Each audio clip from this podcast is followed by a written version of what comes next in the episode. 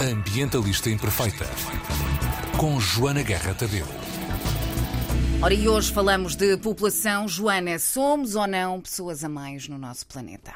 Não, só vamos ser gente a mais quando houver recursos a menos. E apesar de haver, obviamente, um excesso na exploração de recursos, uhum. nós temos recursos para mais do que a população que temos neste momento e para mais do que os 11 mil milhões que estão previstos para 2100.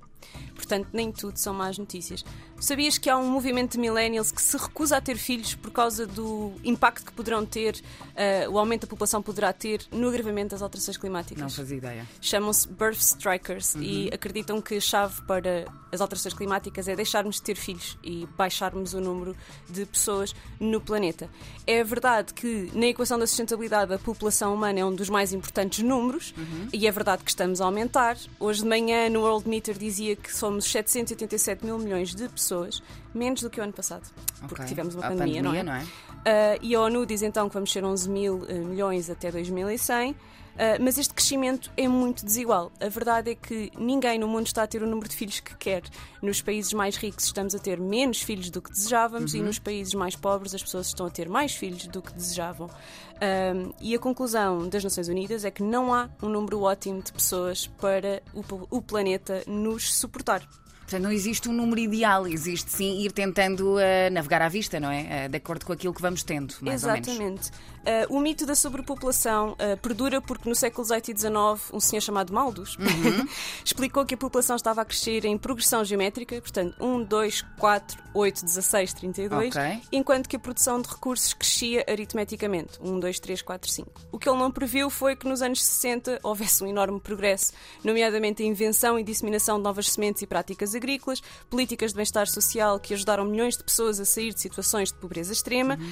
menos filhos por já não ser necessário o trabalho infantil para a subsistência das famílias e a emancipação da mulher que ingressa no mercado de trabalho e toma as rédeas no controle da fertilidade. E é aqui que nós temos que nos focar. Uh, nos direitos e nas escolhas em saúde reprodutiva e na igualdade de género. E não sou eu que estou a dizer isto, não sou só aqui armada, uh, é, só, é, mesmo o Fundo das Nações Unidas para a População uhum. que diz que, que, é, que, deve ser este o foco. Uh, no domingo celebrou-se o Dia Mundial da População tem a minha idade, nasceu em 1989 este dia, uh, e é precisamente este o foco este ano, porque a atual crise demográfica é mais sobre a baixa natalidade e envelhecimento nos países ricos do que, como algumas pessoas em situação de privilégio tendem a dizer, o crescimento da natalidade em países uh, mais pobres. Um, na verdade, nós produzimos comida suficiente para o quádruplo da população mundial. Há um problema de distribuição e de profunda desigualdade. Claro. Por outro lado, no que toca ao consumo, metade das emissões relacionadas com o consumo são geradas por apenas 10% das pessoas do mundo. Portanto, estes 10% Surreal das pessoas. esse dado, não é? que são os mais ricos, pois, não é? Claro. É que têm que olhar para os seus comportamentos. Portanto, não é? tem 100% da riqueza, 10% está arrumada no mesmo sítio e o resto. E 50% das emissões relacionadas com o consumo vêm daí. Daí, exatamente. Ao nível da energia, a Agência Internacional da Energia calcula que fazer a transição das populações que vivem em pobreza extrema para situações de subsistência estável, uhum. nomeadamente garantir que há acesso universal à eletricidade até 2030, aumentaria as emissões em 1%. Nossa.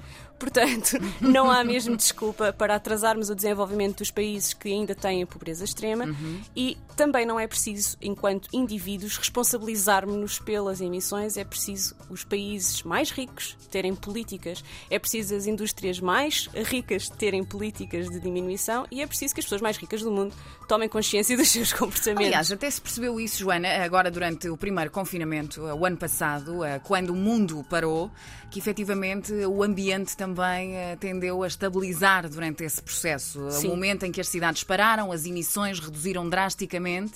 Uh, Notou-se essa diferença uh, foi no planeta, não é? Foi uma diferença muito grande, sobretudo por causa da paragem dos aviões, uhum. foi o que teve assim mais impacto. Uh, portanto, foi muito ao nível também da mobilidade, parando o mundo para a mobilidade, claro. não é? mas infelizmente, historicamente, o que estas crises trazem de seguida é uma compensação desmensurada, uma super compensação.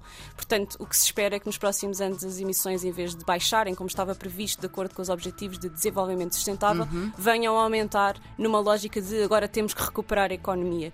E nós tendemos a exagerar. Claro. Não há necessidade, não é? Se, se, considerarmos então que produzimos muito mais do que aquilo que é preciso para a população é, que existe. E até reaproveitar aquilo que o planeta nos deixou neste último ano, não é? Que foi um zerar não só do nosso estilo de vida e do nosso modo de vida, não é? Tivemos que repensar em tudo de repente, como o planeta também se adaptou, e aquilo que dizias a semana passada, o planeta adapta-se de facto, não é? Às condições que vai vivendo um, consoante vão passando os dias, os anos, enfim.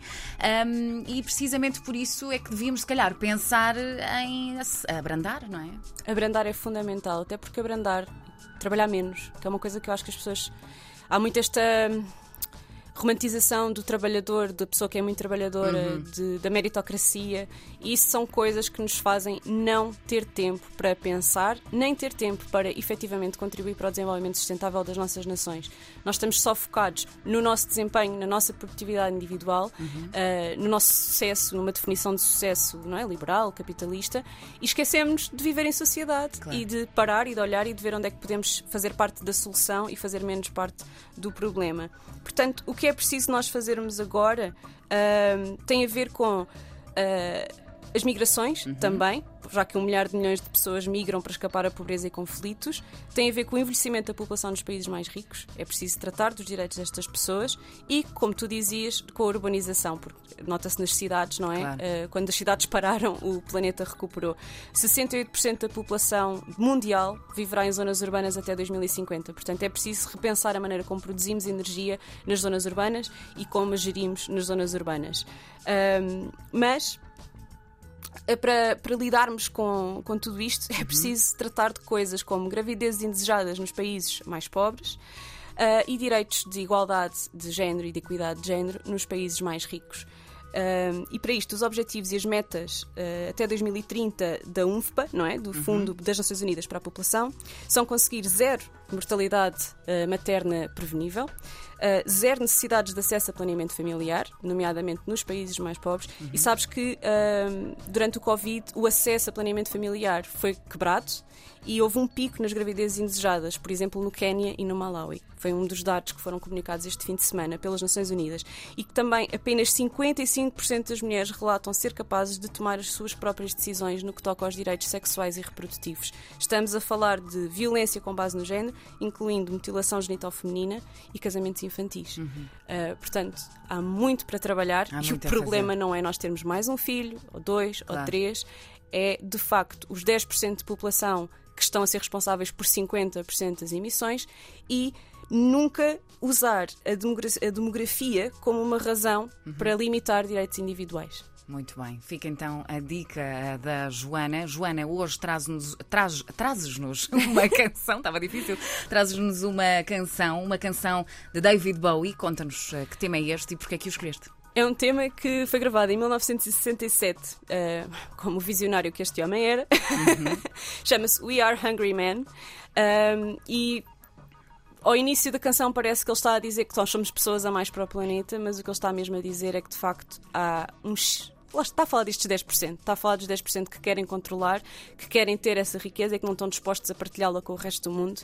E que esses é que estão a, aqui a mais e aqui a criar um problema. E de seguida vamos falar com a Mónica Ferro, que é diretora do escritório do Fundo das Nações Unidas para a População em Genebra uh, e que nos vai então esclarecer todas estas questões dos direitos reprodutivos e sexuais, dos problemas das migrações e do crescimento populacional. Este podcast que vai ficar disponível mais logo no site da 13 e nas plataformas, obviamente, de streaming a partir das 6 da tarde. Exatamente. Para a semana, novo encontro. Para Até lá. Até logo. Um beijinho. Beijinhos. Joana Guerra Tadeu com a ambientalista imperfeita. Ela hoje que nos falou sobre a população. Ambientalista imperfeita. E vamos à canção de David Bowie, We Are Angry Men.